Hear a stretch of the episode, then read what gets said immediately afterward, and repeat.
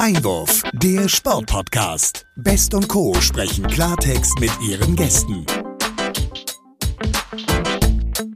Ja, herzlich willkommen, liebe Hörerinnen und Hörer, liebe Sportfreunde, liebe Podcast-Fans. Es ist wieder soweit, es geht weiter. Eine neue Folge des Sportpodcast Einwurf geht über den Äther. Wir haben wieder was vorbereitet und ich sage wir, dann natürlich gemeinsam mit meiner geschätzten Kollegin Olivia Best und vor allen Dingen wieder gemeinsam in meiner Stadt in Hamburg. Und da ist die Olivia hingeflogen und ich sage erstmal Moin, Moin. Moin, moin Hamburg, moin Europa, muss ich ja fast sagen, ne? Ja, wobei das richtig hamburgerisch sagen. Moin, Hamburg, hast du gesagt. Hamburg. Hamburg, Ja. das, das sagen die Hamburger. Wie war die Fahrt? Du bist ja aus Darmstadt, das wissen unsere Hörerinnen und Hörer, zu uns gekommen aus gutem Grund. Ja, ich bin heute bei sonnigem Wetter angereist. Hast du auf jeden Fall sehr, sehr gut äh, bestellt und ich freue mich sehr auf ein aufregendes Wochenende. Waren ja heute Mittag schon ein wenig in Hamburg unterwegs an der Elbphilharmonie, wo ja morgen die Auslosung für die Europameisterschaft nächstes Jahr stattfindet. The Final Draw. The Final Draw, du sagst es.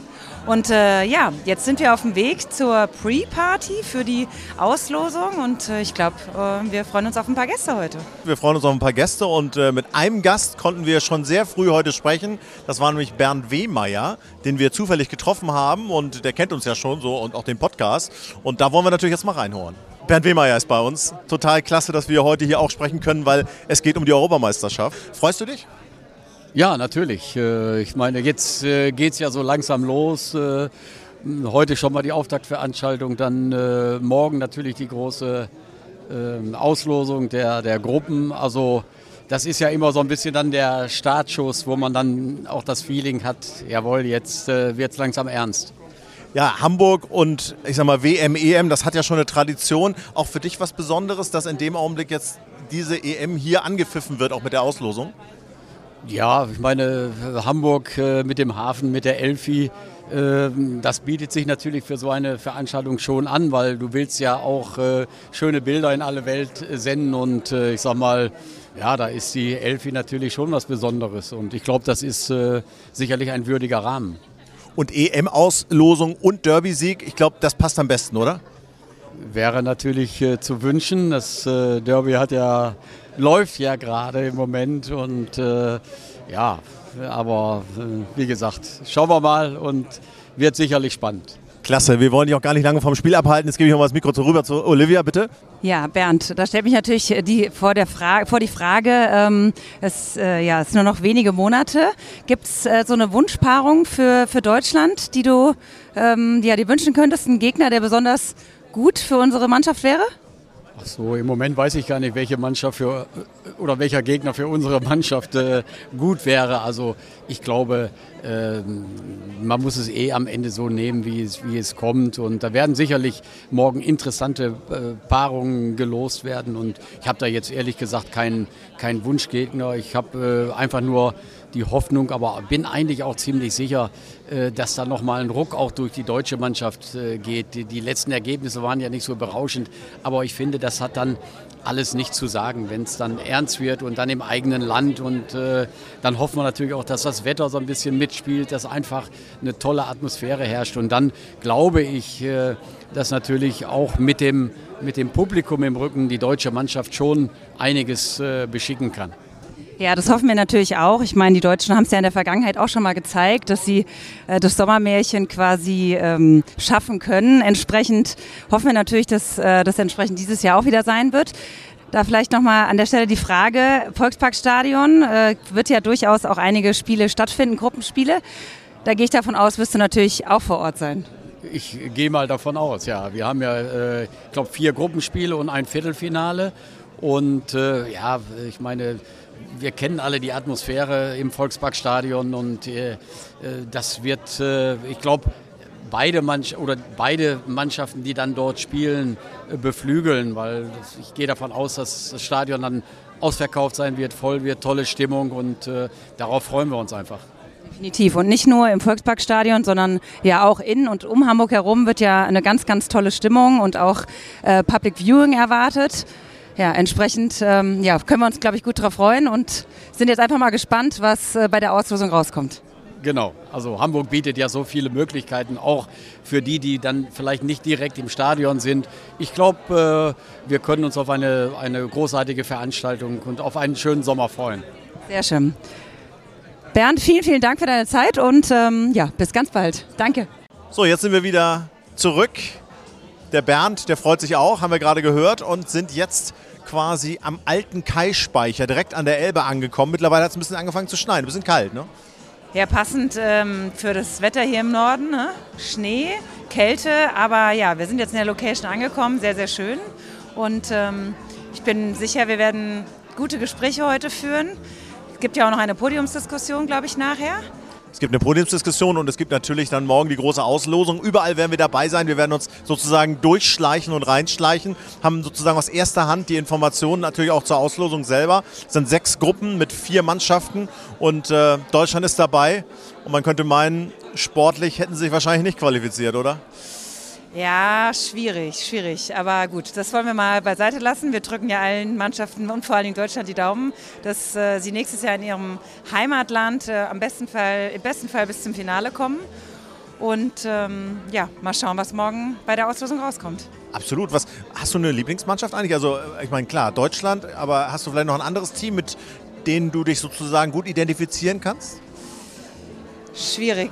Nee, ich glaube, ich bleibe bei den Deutschen. Du bleibst bei den Deutschen, dann muss ich natürlich nach dem Lieblingsspieler noch fragen. Wer ist denn dein Lieblingsspieler in der deutschen Fußballnationalmannschaft? Ja, da würde ich tatsächlich ähm, ja, Mats Hummels. Mats Hummels, ja. Schauen wir mal, ob er vielleicht äh, in der Startelf steht. So wie sie im Moment spielen, weiß man das ja nicht so genau. Ich würde sagen, wir gehen jetzt mal in die Pre-Location sozusagen rein. Ich habe gerade schon Philipp Lahm gesehen, Celia Sasic habe ich auch gesehen. Die wollen wir alle sprechen. Die warten auf Interviews mit uns und ich wünsche dir auch schon, äh, schon mal einen schönen Abend. Ich glaube, wir werden Spaß haben. Ja, danke dir. Ich freue mich, äh, mit dir gemeinsam ja, und unseren Gästen durch den Abend zu führen. Bei uns ist Herr Strittmatter verantwortlich für die Vermarktung der EM, wenn es um die Stadt Hamburg geht. Und das ist eine Riesenaufgabe. Da muss man sich jetzt erstmal die Frage stellen, wir kennen das ja alle mit UEFA, FIFA, da sind viele Rechte unterwegs. Wie kriegt man das hin, Herr Strittmatter? Na, erstmal kann ich sagen, ist natürlich so eine Euro Europameisterschaft quasi ein sensationeller Kommunikationsanlass, wo wir Hamburg auf die Landkarte setzen können, was das Thema Bekanntheit, Image betrifft. Und wir können natürlich über die Emotionalität, die mit so einer Europameisterschaft verbunden ist, auch ein bisschen die Gefühle, die Werte, die Haltungen, die man mit Hamburg verbindet, äh, vermitteln. Und das sind natürlich äh, Themen wie Weltoffenheit, Gastfreundschaft, Professionalität, immer Lust auf Neues. Also ich glaube, das passt eins zu eins, dieser Event zu uns. Und dann kann man ja auch schöne Veranstaltungen drumherum machen. Eine läuft gerade, das ist sozusagen das Pre-Event zur Auslosung. Ähm, da ist dann die Innenministerin da, sind viele Gäste auch gekommen. Die Organisatoren bzw. der Turnierdirektor Philipp Lahm sind äh, zu Gast. Macht Sie das stolz? Ja, aber wir haben ja schon ein bisschen noch früher angefangen. Wir haben ja im Vorfeld auch schon äh, dieses One Year to Go gehabt, um so ein bisschen zu zeigen, Hamburg hat Lust auf diese Europameisterschaft. Wir haben die Trophy Tour realisiert, aber wie gesagt, heute Pre-Event, jetzt auch der runde Tisch mit der, mit der ähm, Innenministerin. Also insofern, ja, wir freuen uns alle. Und wenn wir dann morgen die Auslosung haben werden, äh, dann werden wir natürlich nochmal durchstarten. Ähm, wir werden eine ganz besondere bildstarke Installation äh, präsentieren, äh, die, die Hamburg dann quasi in den Köpfen verankert. Lassen Sie sich überraschen. Ich bin ja schon ein bisschen überrascht worden. Insofern, wir werden ja erst ausgestrahlt, dann ist das alles schon offiziell. Vielleicht können Sie ein bisschen was verraten. Ja, also was man verraten kann, ich glaube, es ist mal schön, aus dem Hafen auf die Elbphilharmonie zu, äh, zu schauen. Wir werden äh, quasi die Auslosungen spiegeln bzw. nachstellen. Äh, wir werden Container stapeln, 24 Stück an der Zahl. Wir haben ja sechs Gruppen A4 Teams. Ähm, das wird realisiert über zwölf große Gabelstapler, die man so aus dem Hafen kennt. Und dann werden zwölf Meter hohe Türme entstehen, wo dann genau die Auslosung der Gruppen äh, nachzuvollziehen ist. Die, wird dann, die Installation wird auch bis zum 9. Dezember stehen bleiben. Das heißt, wenn Sie eine Hafenrundfahrt machen, dann sehen Sie nochmal schön äh, diese, ähm, ja, diese Türme, diese Gruppeneinteilung. Und wie gesagt, was uns besonders gut gefällt, wir werden es in Kombination mit der Elbphilharmonie haben, die immer im Hintergrund zu sehen ist. Und das, dieses Bild, das kann natürlich nur Hamburg bieten. Super. Die Welt zu Gast in Hamburg, zumindest die europäische Welt. Ich gehe mal rüber zu meiner Kollegin. Ja, danke Dankeschön, Sebastian. Ja, ich würde gerne auch nochmal auf, äh, auf das Thema Tourismus zu sprechen kommen. Wir haben es eben gehört, es werden sehr, sehr viele Leute nach Hamburg kommen. Es ist ein tolles Programm geplant. Wie wichtig ist tatsächlich der ähm, EM-Standort für äh, den Tourismus hier in Hamburg? Ja, wir werden natürlich sehr, sehr viele Gäste und äh, Besucher erwarten. Ähm, wir werden eine sehr, sehr schöne außergewöhnliche Fanzone haben mit rund 50.000 ähm, Kapazität. Also insofern werden die Hotels ausgebucht sein. Wir sind natürlich auch ein bisschen gespannt, wer hier spielen wird. Das werden wir erst morgen wissen. Ähm, ich glaube, das wird auch nochmal für, äh, für den Tourismus eine wichtige Rolle spielen. Welche Länder spielen hier? Denken Sie wenn Dänemark hier spielt zum Beispiel, ähm, dann werden wir natürlich sehr, sehr viele äh, Gäste aus Dänemark hier haben. Also ich glaube, ähm, ja, ein wichtiger Event, nicht nur um uns auf die Landkarte zu setzen ähm, im Bereich Wirtschaft, Tourismus, Innovation, ähm, aber das, äh, das Thema natürlich Tourismus spielt eine ganz, ganz wesentliche Rolle und passt natürlich sehr, sehr gut, nicht nur zur Veranstaltung, sondern insbesondere auch zu Hamburg. Sehr schön, ja. Und zum Thema Nachhaltigkeit vielleicht auch nochmal nachzufragen. Ähm, was haben Sie da geplant äh, bezüglich dem, sage ich mal, Verkehr von A nach B innerhalb von Hamburg? Also was äh, ich aktuell weiß, ist, dass äh, komplett äh, auf ÖPNV gesetzt wird. Ich glaube, da ist Hamburg ja Vorreiter in dem Bereich. Nicht nur was intelligenter ÖPNV betrifft, sondern auch nachhaltiger MT-ÖPNV. Ähm, alle Parkplätze äh, wird es, es wird keine Parkplätze geben am Volksparkstadion, was ich gerade gehört habe. Es ist komplett, ähm, die Besucherstürme werden komplett über ÖPNV gelenkt. Also insofern wird das Thema Mobilität sehr im Zentrum stehen der Gesamtkonzepte und nicht nur Mobilität, sondern eben auch äh, damit verbunden Nachhaltigkeit. Sehr gut, das klingt ganz gut. Und äh, ja, gebe ich nochmal ab an meinen Kollegen Sebastian. Ja, wir müssen noch mal ganz kurz auf die Auslosung eingehen. Ich meine, am Ende ist es ja fast mehr als ein äh, ein Spieltag, weil die europäische Fußballwelt ist in Hamburg. Das ist einmalig, das Ganze. Dann noch in der Elbphilharmonie. Ähm, aus Marketing-Sicht muss man doch sagen, alles richtig gemacht, oder? Definitiv. Also ich, äh, ich glaube, es ist äh, sehr, sehr schön und gut, dass wir nicht nur Deutschland, sondern eben auch Hamburg als zweitgrößte Stadt über diesen Event präsentieren können. Ich glaube, es ist international nicht unbedingt selbstverständlich, dass man weiß, dass Hamburg die zweitgrößte Stadt Deutschlands ist. Sie steht für den kompletten Norden, das ist wichtig. Ähm, und das ist natürlich ein Event, den wir genau dafür nutzen wollen. Und wir sind sehr, sehr gespannt, welche Länder hier spielen werden. Ähm, da gibt es natürlich, da könnte man als Wirtschaftsförderer sagen, ah, England wäre eine klasse Geschichte. Ich denke an Portugal mit Ronaldo. Wie lange wird man den noch sehen? Es Österreich wäre auch eine interessante Geschichte nach dem Testspiel jetzt gerade. Also insofern glaube ich, ja, ähm, wir freuen uns sehr, dass wir wahrscheinlich kein Deutschlandspiel in Hamburg sehen werden. Das wissen wir ein bisschen heute schon oder es ist sehr unwahrscheinlich. Ich glaube, Deutschland müsste Dritter werden, besondere Konstellation bei den anderen und dann noch das Achtelfinale überstehen. Also dass wir Deutschland sehen in Hamburg ist eher unwahrscheinlich, aber wie gesagt, wir freuen uns sehr, sehr auf die anderen Nationen. Super. Letzte Frage, so ein bisschen persönlicher Natur. Wie gestalten Sie diesen EM-Sommer? Also wie läuft das für Sie? Ist das Arbeit oder ist da auch ein bisschen Privates, was dann auch geplant wird? Ja, also ähm, ich sage jetzt mal, wenn man Marketing und auch Wirtschaftsförderung für Hamburg macht, ist das eigentlich nicht nur Arbeit, das ist auch sehr, sehr viel Leidenschaft. Ähm, die zeichnet alle aus und ich werde das, kann man auch wirklich sagen, genießen. Und ja, es wird Arbeit sein. Äh, wir werden ja internationale Presse hier äh, auch begleiten, ein Medienzentrum errichten. Wir sind für City Dressing zuständig. Wir werden immer wieder sehr bildstark äh, während äh, der Europameisterschaft äh, kommunizieren. Das heißt, wir haben einiges äh, vor, aber ja, es wird sicherlich auch die ein oder andere Möglichkeit geben, die Europameisterschaft zu genießen, ob das jetzt in der Fanzone ist, beim Public Viewing. Oder vielleicht hat man auch mal eine Chance, aber ich glaube, es wird schwierig sein, an Karten zu kommen, in ins Stadion zu gehen. Vielen Dank für die Zeit. Die Veranstaltung läuft noch. Wir wollen Sie nicht länger aufhalten. Dankeschön, Herr Dr. Strittmacher. Dankeschön. Ja, wir berichten weiterhin von der Vorrundenauslosung für die Europameisterschaft und ein überraschender Gast ist bei uns, Richard Golz. Herzlich willkommen erstmal. Ähm, die Vorfreude auf die Euro auch bei Ihnen schon vorhanden? Ja, jetzt geht es langsam los. Also morgen äh, wissen wir ja dann, äh, wer die Gegner sind und wie die Auslosungen ausgehen werden. Und äh, spätestens dann kann man ja schon mal ein bisschen überlegen, wie welche Spiele ausgehen und wer weiterkommt und so. Also da geht dann das Kopfkino schon langsam los. Kopfkino ist ein gutes Stichwort. Das haben heute, einen Tag vor der Auslosung, auch viele in Bezug auf das Derby. Ähm, wem drücken Sie die Daumen? also alles andere als HSV wäre wahrscheinlich sehr unlogisch, aber natürlich dem HSV.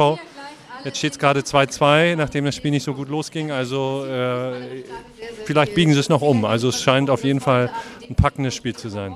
Ja, und das bei Schnee und Eis hier in Hamburg. Ähm, bisschen frostig ist es auch bei der Nationalmannschaft im Moment, wenn es so um das Sportliche geht. Kriegen wir die Kurve noch? Also Sie haben ja auch Erfahrung, auch was die, ich sag mal, Vorplanungen und Vorbereitungen auf große Turniere angeht. Wie, wie schätzen Sie das ein? Hat Ju, äh, Jürgen Nagelsmann das im Griff? Also, wenn man mal so ein paar Jahre zurückdenkt, 2006 war es ähnlich eigentlich. Äh, das Wetter war schlecht äh, im Frühjahr, die Ergebnisse waren nicht so gut und kaum jemand hat irgendwie damit gerechnet, dass Deutschland was reißen kann. Also Im Moment muss man so ein bisschen darauf vertrauen, dass es wiederkommt. Äh, fehlt ein bisschen die Fantasie, aber andererseits, ähm, ja, das ist Fußball. Wir haben gute Einzelspieler. Jetzt geht es darum, da noch ein, ein Team draus zu formen. Und natürlich bei so einer Heim-EM äh, kommen noch mal ein paar Prozent dazu, die, äh, die die Jungs pushen werden. Also ich bin jetzt nicht so äh, wahnsinnig pessimistisch. Ähm, für überbordenden Optimismus ist vielleicht auch noch kein Grund dafür, aber ähm, ich glaube schon, dass es ein, eine gute Veranstaltung wird, äh, sportlich auch für Deutschland und äh, insgesamt äh, wieder ein tolles ähm, Fußballfest. Super. Optimismus ist vorhanden. Letzte Frage, die jetzt gar nicht so sehr zum Fußball passt, sondern einfach dazu, dass wir viele Freiburger im Team haben und äh, die uns unterstützen. Wie ist die Verbindung Ihrerseits noch zu Freiburg, vielleicht sogar zum SC und zu der Region? Ja, nach wie vor sehr groß. Ähm, Wenn es nicht so weit wäre aus dem Norden, wäre ich gerne öfter dort. Aber ich nutze eigentlich jede Gelegenheit, in Freiburg zu sein, habe noch einen guten Kontakt dahin. Es gibt tatsächlich auch noch einige oder gar nicht so wenige, die aus meiner Zeit noch dort arbeiten und richtig aktiv sind. Das zeichnet den Verein auch aus, diese Kontinuität. Und ähm, ja, ich freue mich, wie gesagt, jedes Mal, wenn ich da bin. Ist leider nicht so oft, aber wenn ich da bin, dann äh, versuche ich auch ein paar Tage länger zu bleiben, das mal mit Urlaub zu verbinden. Also nach wie vor ein fester Platz in meinem Herzen. Super. Und wir freuen uns, dass Sie im Sportpodcast Einwurf waren. Dankeschön. Sehr gerne. Ja, es geht hier wieder in eine Talkrunde und wir haben unsere eigene Talkrunde im Sportpodcast Einwurf und sind hier jetzt mit Roman Weidenfeller. Erstmal klasse, dass Sie zu uns gekommen sind. Ähm, guten, Abend. guten Abend. Wie ist die Vorfreude auf die Europameisterschaft? Ja, ich freue mich enorm ne, auf so ein großes Ereignis, äh, so ein sportliches Fest 2024 hier in Deutschland zu haben alle Nationen hier zu Gast zu haben in Deutschland. Äh, ich glaube, das ist ganz wichtig, dass Deutschland auch mal wieder sich von der Sonnenseite präsentieren kann und äh, nicht nur im Sport, sondern allgemein auch glänzen kann. Nun haben wir heute schon mit einigen Torhütern gesprochen, René Adler, Richie Golz. Ähm, ist vielleicht auch so ein bisschen guter Ort für Torhüter hier in Hamburg? Ja, wenn Sie die Namen nennen, natürlich, das sind ja ganz große Torleute. Ne? Und ähm, nicht nur von der Größe her gesehen, sondern auch einfach von der Qualität. Und ähm, ja, ich schätze meine Kollegen sehr. Und Hamburg ist auch immer eine Stadt, die man sehr gerne bereist. Also von daher bin ich auch sehr gerne hier. Nun geht es in Kürze los mit äh, der Auslosung. Gibt es irgendwelche Wünsche, die Sie hätten, auch für die deutsche Mannschaft, wenn Sie so gucken, welche Nationen da jetzt in diese Gruppe gelost werden können? Na gut, bisher ist ja nichts passiert, aber was ich mir eigentlich wünschen würde, wäre eigentlich gerade bei so einem Großereignis und hier im eigenen Land gab es ja dieses Spiel 2006 gegen ähm, Italien im Halbfinale. Das würde ich noch mal ganz gerne noch mal wiederholen, auch bei uns sehr gerne äh, in Dortmund im Stadion und dann natürlich mit einem ganz anderen Ausgang. Super. Müssen wir natürlich noch wissen, wie erlebt Roman Weidenfeller die EM? Was ist so Ihre Aufgabe, Ihre Funktion? Wie wollen Sie das machen? Privat eher? Ist das äh, auch Beruf? Ich bin Botschafter von der Stadt äh, Dortmund und äh, dadurch natürlich auch sehr oft ähm, in Dortmund in der Stadt, im Stadion. Schaue mir aber allerdings auch das äh, Eröffnungsspiel an in München, ist ja ganz logisch. Und freue mich einfach, wie eben auch schon angesprochen, auf ganz tolle Fußballspiele. Super. Freuen tut sich auch meine Kollegin Oliver, zu der ich nochmal das Mikro überreiche. Dankeschön. Ja, vielleicht abschließend nochmal die Frage, gibt es irgendeine Wunschpaarung, die Sie sich ähm, ja, wünschen für die Deutschen? Ja, wie eben schon mal angesprochen, halt eben ähm, gerne auch im Halbfinale gegen die Italiener, äh, dann aber eben mit, mit, einem ganz anderen Ausgang. Ich glaube, da haben wir noch ein bisschen was gut zu machen. Äh, schön wäre es auch, wenn das Spiel dann in Dortmund stattfinden könnte. Da wäre es natürlich noch äh, äh, klassischer wie damals 2006, halt nur damals bei der Weltmeisterschaft und jetzt bei der Europameisterschaft. Entsprechend glauben Sie, dass die Deutschen noch rechtzeitig die Kurve bekommen? Ja, Deutschland ist ja eine Turniermannschaft und äh, wir hatten ja in vielen Jahren oftmals äh, ja, Unruhe vor großen Turnieren. Ähm, ich kann mich auch sehr gut daran erinnern, 2014, als wir die Weltmeisterschaft in Brasilien gespielt haben, war es auch nicht gerade ruhig im Umfeld und da gab es auch Schwierigkeiten. Hinterher ist es, glaube ich, ganz wichtig, dass die Mannschaft sich aufs Wesentliche fokussiert, auf den Sport, auf, auf den Fußball. Und äh, die Qualität ist auf jeden Fall vorhanden. Im Moment äh, glaubt noch keiner an den Erfolg, aber ich selbst bin sehr positiv denken und von daher glaube ich schon, dass wir lange im Turnier bleiben und äh, vielleicht haben wir auch die Chance, auch im eigenen Land das Turnier zu gewinnen. Sehr schön. Vielen Dank für Ihre Zeit und ja, wir drücken die Daumen für die Deutschen. Dankeschön. Patrick Summe ist bei uns, der EM-Botschafter von Hamburg. Erstmal klasse, dass du Zeit für uns hast. Ähm, jetzt bist du schon ein bisschen unterwegs als EM-Botschafter. Wenn du so ein Fazit ziehst, jetzt vor der Auslosung, was würdest du sagen? Wie war die Zeit für dich, weil du ja auch aus einem anderen Sportort kommst? Ja, am Ende war, war die Zeit schön, war gut, war gar nicht anders als im Football, weil am Ende äh, ist die Sportlandschaft in Deutschland oder die, äh, die Sport-Community ziemlich klein. Also man kennt sich, äh, auch sportartübergreifend. Deshalb ist es schön, mal bekannte Gesichter aus anderen Sportarten zu sehen und sich darüber auszutauschen, wie man so eine EM auch tatsächlich abseits des Feldes in irgendeiner Form nutzbar machen kann, sage ich jetzt mal. Super, also ein positives Fazit. Absolut, bisher ja. Eine weitere Frage noch von Olivia. Ja, wir stehen kurz vor der EM-Auslosung. Was wünschst du dir? Oh, für die Nationalmannschaft? Ja. Okay, ich wünsche mir in der Gruppe, ich wünsche mir die Türkei. Oh ja. Ich wünsche mir Frankreich. Und das, der Rest ist eigentlich egal. Frankreich und Türkei würde ich mir wünschen. Einmal als Top-Team und dann einmal nochmal, äh, sag ich mal, mit der großen türkischen Community hier in Deutschland, glaube ich, wäre das total cool. Deutschland-Türkei, gerade nach dem Spiel in Berlin. Ja. Das wäre nochmal ein cooles Rematch. Revanche sozusagen. Genau. Ja, warst du auch beim Spiel in Berlin vor zwei Wochen tatsächlich vor Ort oder? Nee, da musste ich, da war ich tatsächlich, wo war ich denn? Ich musste arbeiten in, in, in Köln, muss ja auch ab und zu tatsächlich mal was Richtiges machen. Ja, jetzt durften wir ja schon einige Stimmen einfangen, unter anderem von Roman Weidenfeller, der ja sogar EM-Botschafter von der Stadt Dortmund ist. Ja, du sagst es, hat sich auf den Weg nach Hamburg gemacht und attraktiver Mann, ne? muss man ja auch mal sagen, oder? Olivia? Definitiv, hat sich sehr gut gehalten. Also ähm, ist auch nicht typisch, ne? wenn man die Fußballkarriere beendet, aber auch an dieser Stelle großes ja. Lob. Doch, könnte auch ein Dressman sein, aber äh, wer mir auch sehr gut gefällt, auch so vom, vom Charisma, ist Patrick Esume, der Hamburger EM-Botschafter. Sehr sympathisch im Gespräch, oder? Sehr sympathisch, auf jeden Fall ein auch sehr großer Mann. Also ich muss sagen, ganz nett hier heute Abend. ja. ja. Jetzt wollen wir aber aufhören, hier über ähm, schöne Männer zu sprechen. Oh, wir ja, also bitte. zu den äh, ja, Hauptpersonen heute Abend kommen. Wir möchten natürlich noch mit dem Turnierdirektor Philipp Lahm und der Botschafterin Celia Stasic sprechen. Die kann ich da vorne an der Bühne auch schon sehen. Lass sie uns doch einfach mal schnell schnappen. So machen wir das. Wir sind heute kurz vor der Auslosung zur UEFA Euro, sprechen auch mit Celia Sasic. Vielen Dank erstmal, dass Sie sich die Zeit genommen haben. Erstmal äh, heute in Hamburg hier dieser Auftakt mit ganz vielen Menschen aus Wirtschaft und Politik. Wie ist so der Eindruck, wie ist so die Atmosphäre und die Stimmung aus Ihrer Sicht? Na, ich glaube, die Stimmung ist da. Ich meine, morgen ist ein, ein, großes Event, das steigert natürlich die Vorfreude. Morgen mit der Auslosung wird klar sein, wer hier in Hamburg auch zu Gast sein wird, welche Partien hier gespielt werden. So kann sich die Host City und auch alle ja, äh, Einwohner von Hamburg darauf einstellen, welche Nationen hier zu Gast sein werden, wie man sich entsprechend auch präsentieren möchte. Und ich glaube, das wird morgen einfach ein Highlight für alle Host-Cities und für alle Fußballfans. Nun sind Sie EM-Botschafterin. Sie reisen schon die ganze Zeit durchs Land, haben da natürlich auch repräsentative Aufgaben. Wenn Sie jetzt so ein bisschen zurückgucken auf die letzten zwei Jahre insbesondere, wie war so diese Reise durch die Host-Cities, aber auch in der Vorbereitung auf dieses große Event? Ich glaube, von Anfang an war klar, wir wollen mit dieser Europameisterschaft mehr als einfach nur ein Sportevent organisieren, einfach guten Fußball sehen, sondern wir möchten eine Europameisterschaft für alle. Und äh, dafür werden auch eben alle gebraucht, ob es die Politik ist, ob es die Host Cities sind, ob es die Verbände sind.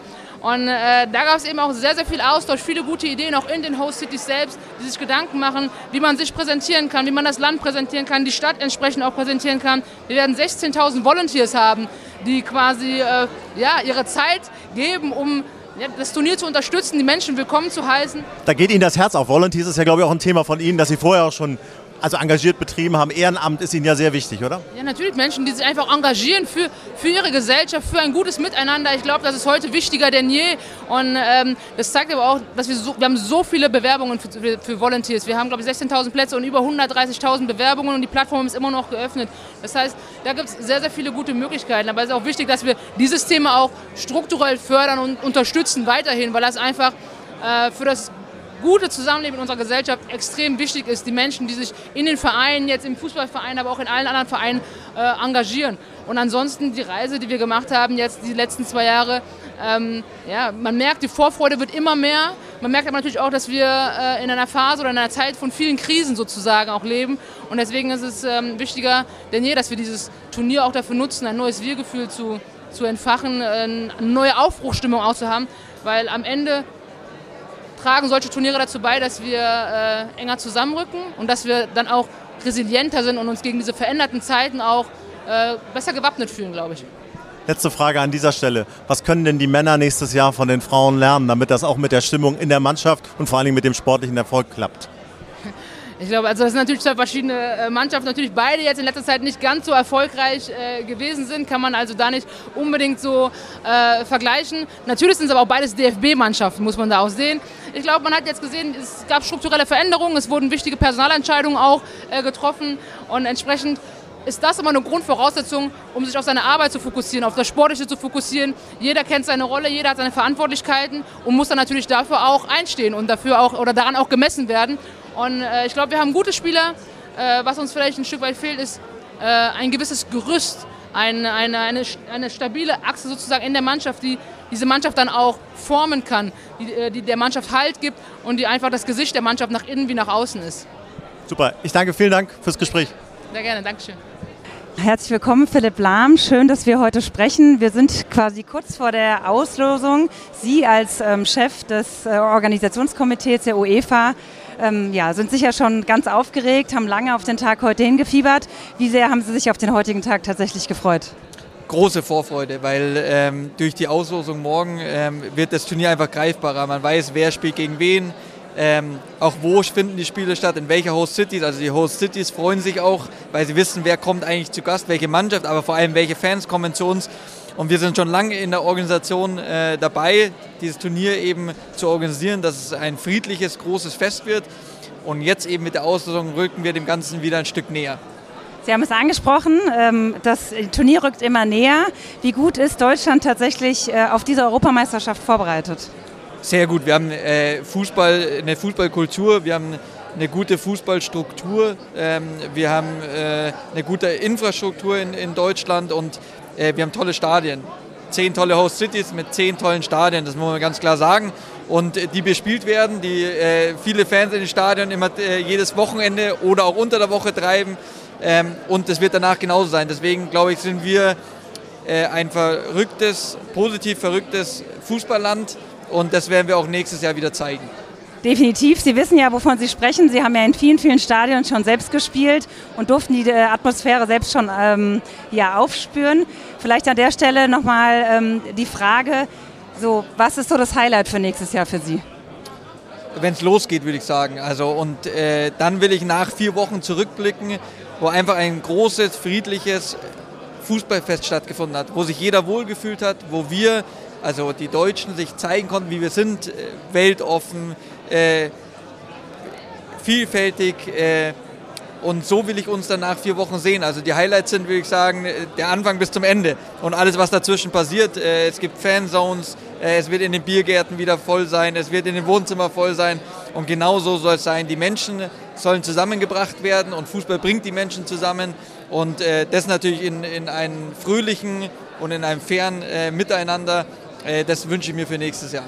Das klingt ganz, ganz toll. Vielen, vielen Dank. Wir ähm, ja, drücken die Daumen für die Vorbereitung und freuen uns auf einen Sommer 2024. Vielen Dank, ich freue mich auch. Danke, Philipp Lahm.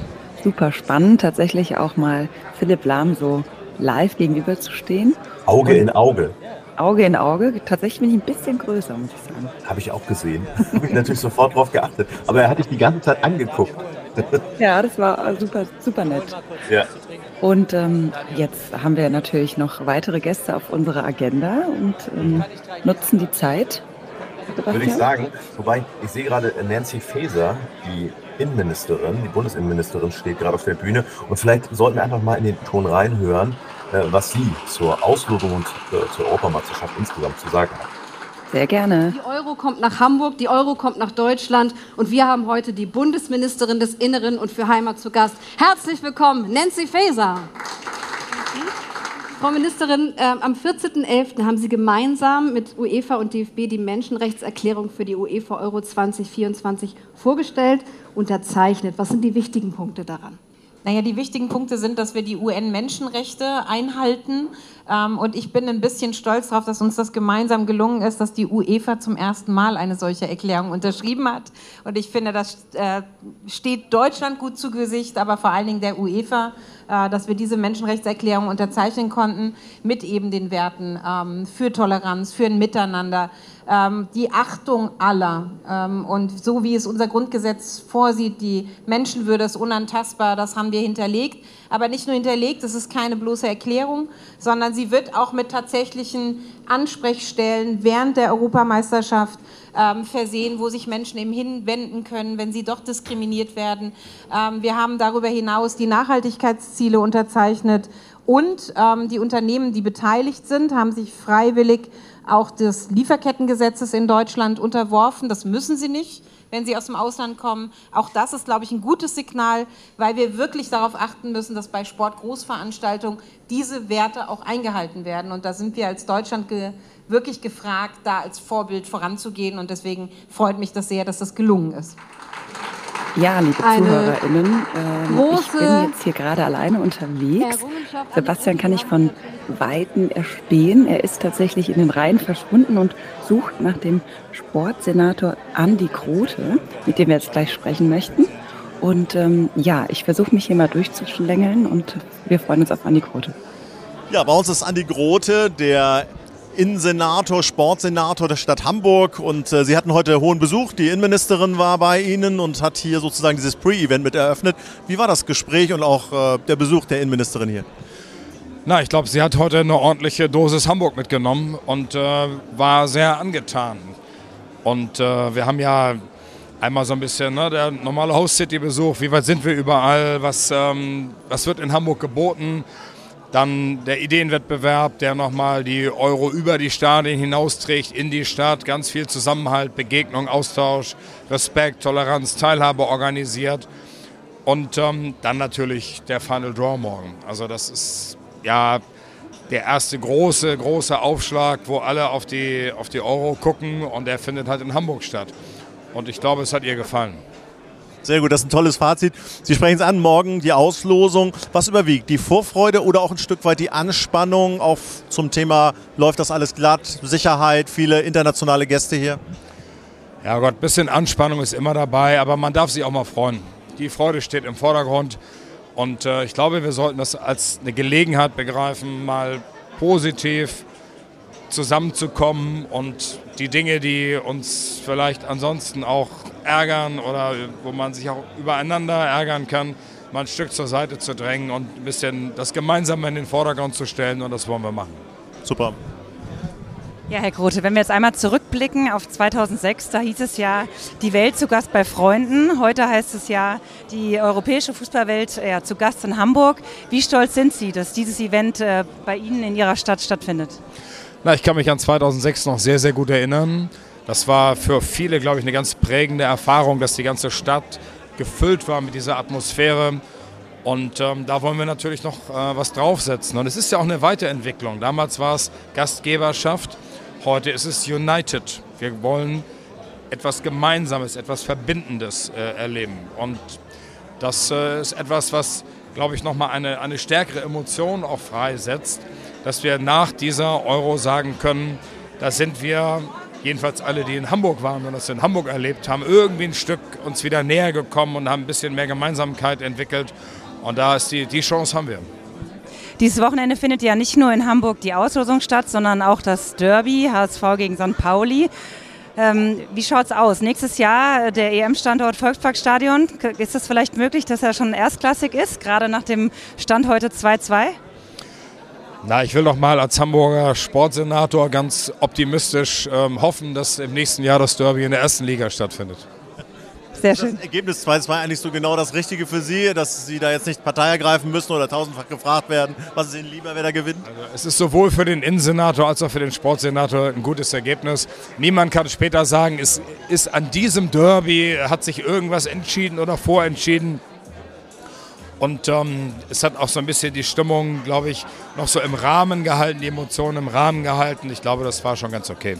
Letzte Frage an dieser Stelle. Worauf freuen Sie sich bei der Auslosung, mit der Auslosung am meisten? Ich habe gehört, im Hafen ist auch ein bisschen was los. Also ich habe ein bisschen heimliche Vorfreude, weil ich ja weiß, dass wir über das, was großartig in der Elbphilharmonie stattfindet, noch ein sehr Hamburg-typisches Bild auch in die Welt schicken werden, das man, glaube ich, so noch nicht gesehen hat. Das wird im Hafen ein bisschen was stattfinden, es wird optisch äh, sehr stark sein und das ist auch etwas, was hängen bleiben wird, wo man sagen wird, so, ey, okay, Hamburg, die haben was vor. Ja, vielen Dank und äh, wir freuen uns sehr. Ein neuer Tag beginnt. So, mittlerweile ist es kalt geworden. Der erste Tag ist um. Hast du gut geschlafen? Ja, sehr gut. Die Landluft, möchte ich fast sagen, ein bisschen abseits äh, von der Hamburger Stadt hat mir gut getan und ich freue mich riesig auf das heutige Event. Also ich würde sagen, Duvenstedt ist das Schlüsselwort. Da gibt es ein gutes Hotel, mehr sagen wir nicht. Richtig. Ähm, ja, jetzt sind wir hier vor der Elbphilharmonie. Es schneit ein bisschen. Ähm, Hamburg zeigt sich so von seiner frösteligen Seite. Bist du ein bisschen aufgeregt? Ich bin ein bisschen aufgeregt und äh, apropos fröstelnde Seite, man muss ja sagen, die Leute hat es nicht davon abgehalten, hier vorbeizukommen. Also es ist äh, viel los und äh, ich denke, es sind alle ganz, ganz gespannt heute Abend, ähm, ja, was, was Deutschland für ein Los zugelost bekommt. Du sagst das, also jeder Zweite hat hier so eine Akkreditierung um den Hals. Also hier sind ganz viele wichtige Menschen aus ganz vielen Ländern und Nationen. Wir gucken uns jetzt mal um und schauen mal, dass wir hier auch irgendwie ein Plätzchen noch finden. Und dann melden wir uns natürlich rechtzeitig, wenn die Gruppen und die Loskugeln in Bewegung kommen. Wenn ich hier an den Eingang schaue und wir gehen gleich hier rein, dann habe ich schon René Adler gesehen. Auch eine, ich sag mal, Torwartlegende, die ja in Leverkusen, aber vor allen Dingen auch in Hamburg äh, eine große Zeit gehabt hat. Almut Schuld, ähm, die uns sicherlich auch noch mal was sagen wird zum Spiel der Frauennationalmannschaft, die ja gestern Abend ähm, 13-0 gegen Dänemark gewonnen hat. Von daher weiterhin auf dem Weg zur Olympia ist und die Chance hat, sich für die Olympischen Spiele in Paris zu qualifizieren. Also alles spannende Themen. Ne? Ja, definitiv. Also, gehen wir rein und horchen mal, was die Damen und Herren uns zu erzählen haben. So, mittlerweile sind wir an allen Sicherheitseingängen vorbei und in den heiligen Hallen der Elbphilharmonie. Wie gefällt es dir, Olivia? Äh, ja, was soll ich sagen? Ich war tatsächlich ja vorher schon mal in der Elbphilharmonie, aber das heute, das toppt alles. Also unfassbar viele Leute, viele Plakate von der Euro 24. Ich bin gespannt, was da heute noch alles kommt. Ja, interessant ist, wie sie das hier umgebrandet haben. Sieht ja gar nicht mehr aus wie ein Konzertsaal. Das stimmt, ja. Ich möchte fast sagen, es sieht aus wie ein Fußballplatz, aber das ist nicht der Fall. Fußballplatz Elbphilharmonie. Ja, jetzt müssen wir natürlich gucken, dass wir uns irgendwie gute Plätze ergattern, das Ganze auch aus der nötigen Distanz verfolgen und vor allen Dingen dann noch ein paar schöne O-Töne finden ne, von Leuten, die uns was zur Auslosung erzählen. Genau, ja, heute geht's los und ähm, ja, schauen wir mal, wen wir heute noch erwischen. Genau, es sollen ja ganz viele internationale Losfeen bzw. männliche Losfeen da sein. Ähm, ich habe schon von Buffon äh, gehört und gesehen, der hier gerade reingelaufen ist. Ähm, Figo, Luis Figo, das sind ja Weltstars. Ne? Vielleicht können wir uns da noch untermischen und uns als Losfeen spontan noch äh, bewerben. Also, liebe Hörerinnen und Hörer, wir gucken mal, wenn wir noch eine Losfee brauchen, Olivia ist bereit. Jetzt werden wir mal schauen, dass wir ein paar schöne Stimmen und ein paar schöne Kommentierungen hören. Ich freue mich. So, jetzt ist das Pre-Event hier gestartet. Mittlerweile auch die erste Podiumsdiskussion durch. Ähm, ganz schön voll heute. Ja, unfassbar voll. Ich glaube, es sind äh, über 200 Gäste eingeladen. Tolle Location. Hier mitten an der Elbe heißt sie. Habe ich gerade Blackout, ne? Man merkt einfach, ich bin Touri. Naja, deine Lieblings, dein Lieblingsgewässer ist ja die Alster, ne? Das stimmt, ja. Ja, also um auf die Location zurückzukommen, äh, tolle Location, viele, viele Menschen, super interessant, äh, viele Promis auch schon gesehen und ich bin gespannt, wen wir uns da heute interviewtechnisch einfangen können. Ja, am liebsten alle. Wir mischen uns mal unter das Volk und holen uns mal ein paar schöne Stimmen jetzt kurz vor der Auslosung hier beim Pre-Event. Das machen wir. Bei uns ist René Adler und äh, wir haben gerade so ein bisschen zugehört. Es geht sozusagen um die Vorfreude auf diese Auslosung und gestern war aber das Derby. Wollen wir erstmal auf das Derby gucken und äh, da interessiert uns natürlich äh, René Adler so die Einschätzung 2-2, leistungsgerecht nach dem Spiel?